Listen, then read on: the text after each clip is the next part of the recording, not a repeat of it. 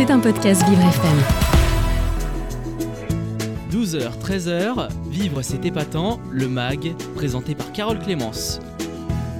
Et on retrouve Thelma qui va nous parler d'un homme qui se donne des défis plutôt euh, étonnants, Thelma. Et oui, Carole, aujourd'hui nous allons découvrir Tom Davis, un influenceur britannique de 32 ans, particulièrement friand de géographie. Et pourquoi cet homme est-il connu? Cet homme, originaire de la ville d'Aldridge, dans le West Midland en Angleterre, a débuté sa carrière en devenant le meilleur streamer du jeu GeoGuessr, un jeu sur euh, la géographie, créé sur la base de données de Google Maps.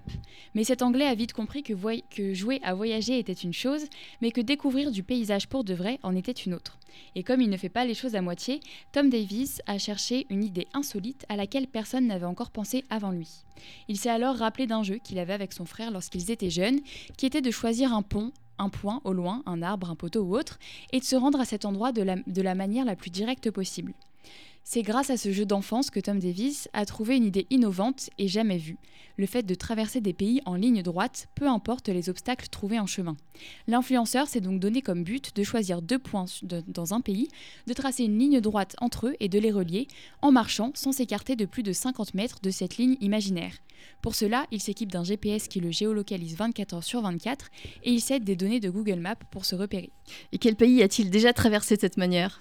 Tom Davis s'est déjà aventuré dans plusieurs pays, notamment situés en Europe, comme l'Écosse ou l'Allemagne, et en 2020, il est même devenu le premier homme à traverser la Norvège en ligne droite. Mais plus récemment, le trentagénaire a traversé le pays de Galles en respectant sa trajectoire à une vingtaine de mètres près. Hum, un défi qu'il a réussi, mais après plusieurs essais. Et oui, en effet, ce n'est qu'à la quatrième tentative que l'influenceur a réussi à venir à bout des 67 km qui séparaient la ville de Craignant en Angleterre à celle de Talibont sur la côte galloise.